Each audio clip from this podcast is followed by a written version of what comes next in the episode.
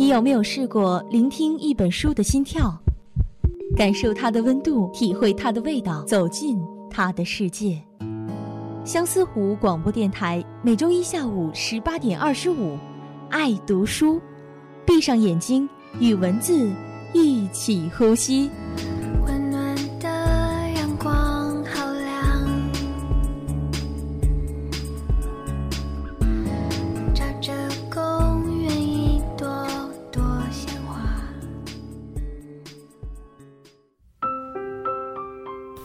听众朋友们，大家好，欢迎来到本期的爱读书，我是志婷。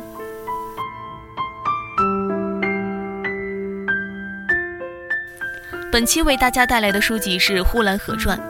《呼兰河传》是由中国作家萧红创作的长篇小说。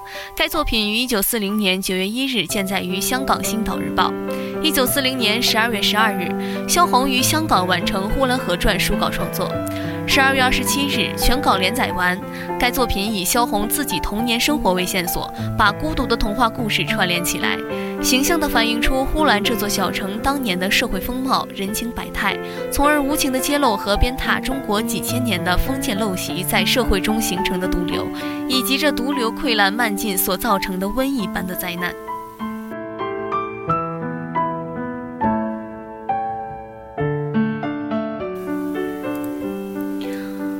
合传》共七章，写的是二十世纪二十年代北方一座普普通通的小城呼兰，以及普普通通的人的普普通通的生活。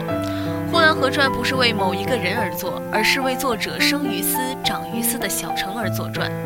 第一二章是对呼兰河城风情的描绘。第一章以宏观的俯瞰视角，按照空间顺序勾勒呼兰小城的总体格局。十四街、东二道街、西二道街若干小胡同，将呼兰固定在了寒冷而荒凉的东北大地上。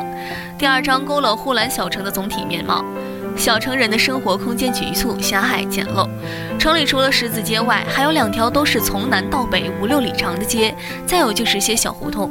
街上为人而做的设施不多，几家碾磨坊、几家豆腐店、一两家机房、染缸房。二道街上唯一的文化设施是两座小学校，西二道街还有一个设在城隍庙里的清真学校。东二道街还有一个赫赫有名、全城引以为光荣与骄傲的五六尺深的大泥坑，在这里上演了一幕幕让人啼笑皆非的悲喜剧。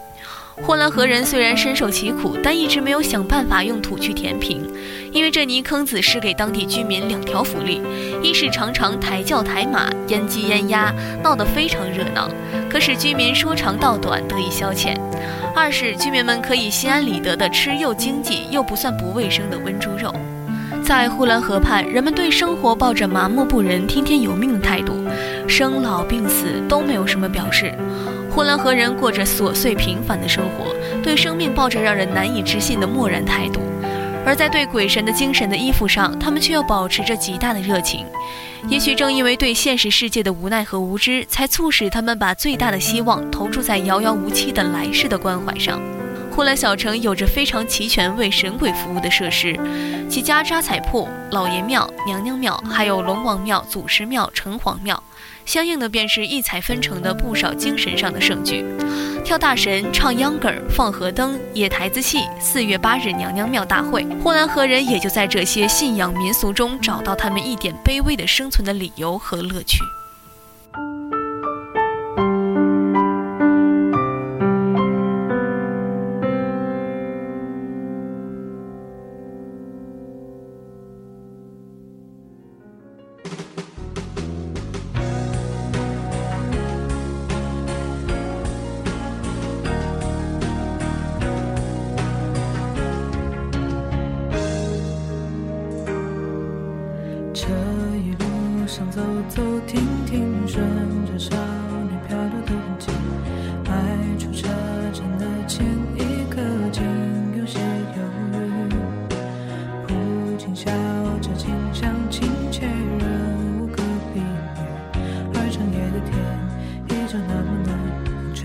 从前，从前初识这世间。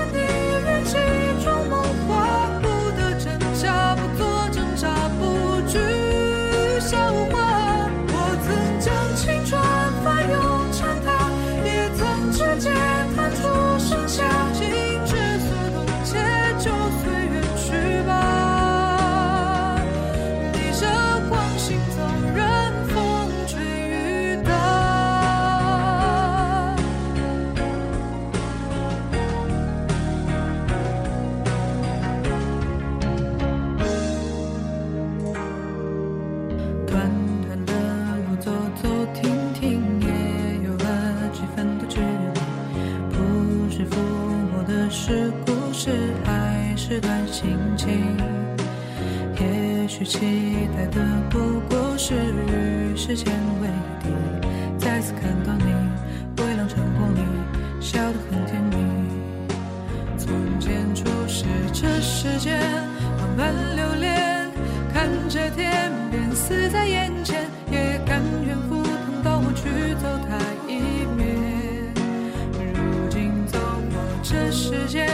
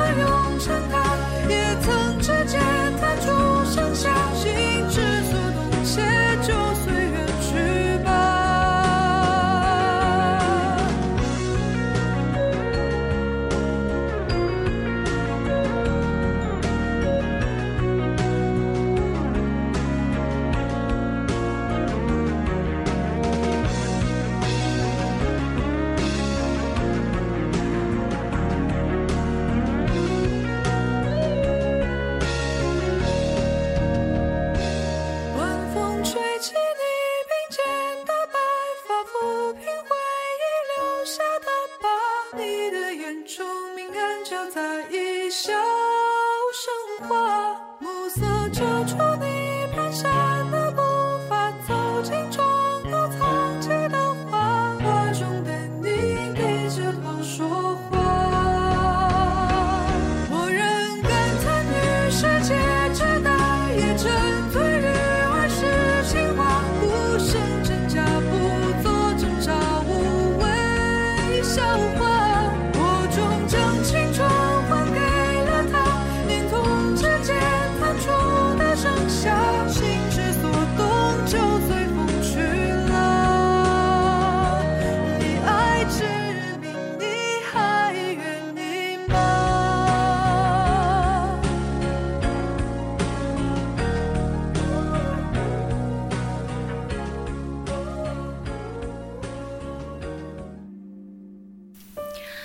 三四章是作者童年的回忆，展现作者在呼兰河城度过的童年时光。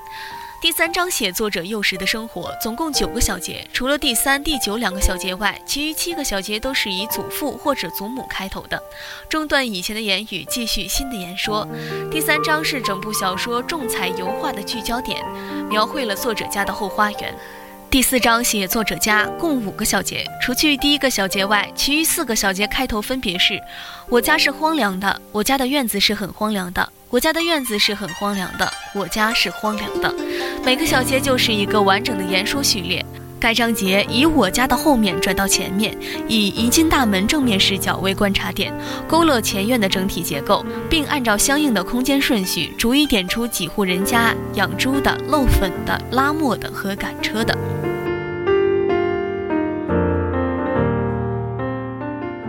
第五六七章则是由景物转到人物，写出了团圆媳妇儿、冯歪嘴、有二伯等一系列悲惨的故事。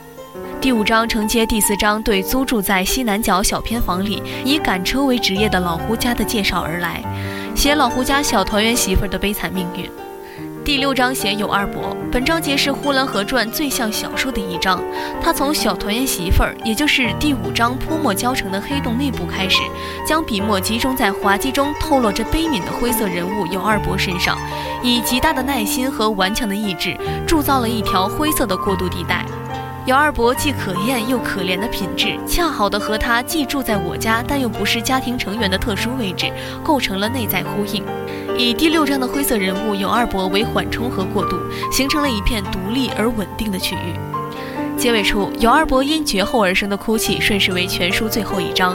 其第七章勾画冯歪嘴一家子，焦点是冯歪嘴小儿子咧嘴一笑露出的小白牙的命运，营造好了势所必至的运笔方向。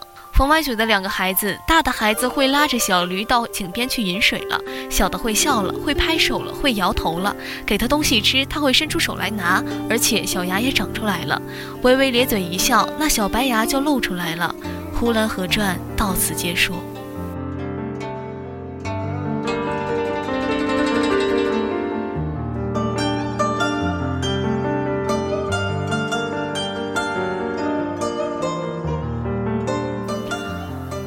著名现代作家茅盾评论《呼兰河传》，要点不在《呼兰河传》不像一部严格意义的小说，而在它与这不像之外还有别的东西，一些比像一部小说更为诱人的东西。它是一篇叙事诗，一幅多彩的风土画，一串凄婉的歌谣。《呼兰河传》作品中，莫管冯歪嘴子是他们中间生命力最强的一个，强的使人不禁想赞美他。而在冯歪嘴子身上找不出什么特别的东西，除了生命力特别顽强，这是原始性的顽强。常熟理工学院人文系教授季红芳表示，《呼兰河传》老秦有三代吴家的三个小人物，是生活在呼兰河小城民众的缩影。作者用冷暖递进的孩童眼光观察这三个人物薄凉困苦的生存状态，展示了底层小民们的家园构建和小民身上所体现的家园情节。南京小庄学院文学院教授杨迎平表示，《呼兰河传》不像小说，它吸取诗、戏剧、散文的一些长处，甚至还有电影化的特征，可谓融汇各种文体艺术。《呼兰河传》通过戏剧艺术的讽刺批判、散文艺术的怀念倾诉、诗歌艺术的吟唱咏叹、电影艺术的影像书写这些陌生化叙述，使作者对呼兰河小城熟视无睹、司空见惯的国民惰性产生惊讶和好奇心。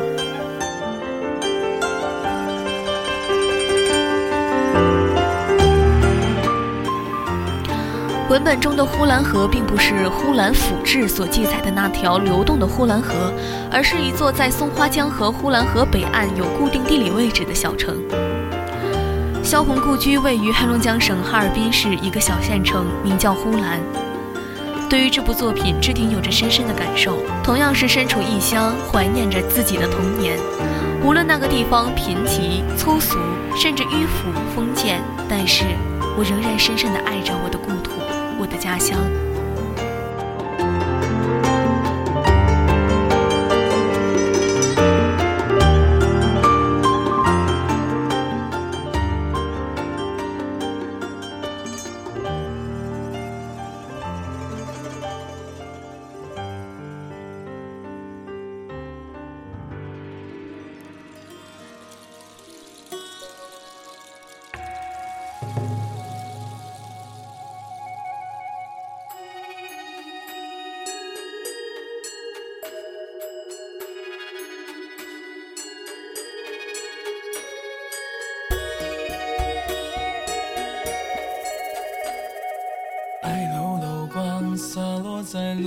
芦苇上，爱搂搂光，留意在手背上。爱搂搂光，你捧着就不放，不经意搂光，染花衣裳。爱搂搂光，舟泊在水中央。爱搂搂光，河谷月溪悠长。爱搂搂光，不思量身何方，任风化作我们俩的家。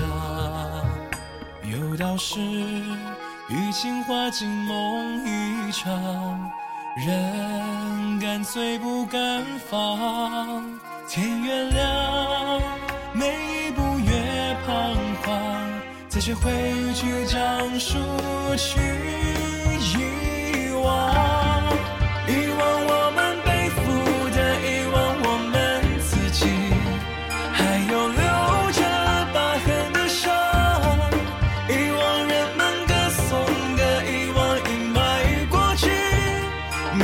化作不可及的光，遗忘我们坚持的，遗忘也曾刻骨；喧嚣之际，甚至狂妄，遗忘我们追逐的，遗忘年少放浪。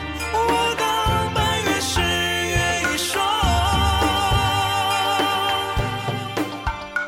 有道是，雨晴花尽梦。方天越亮每一步越彷徨才学会去讲述去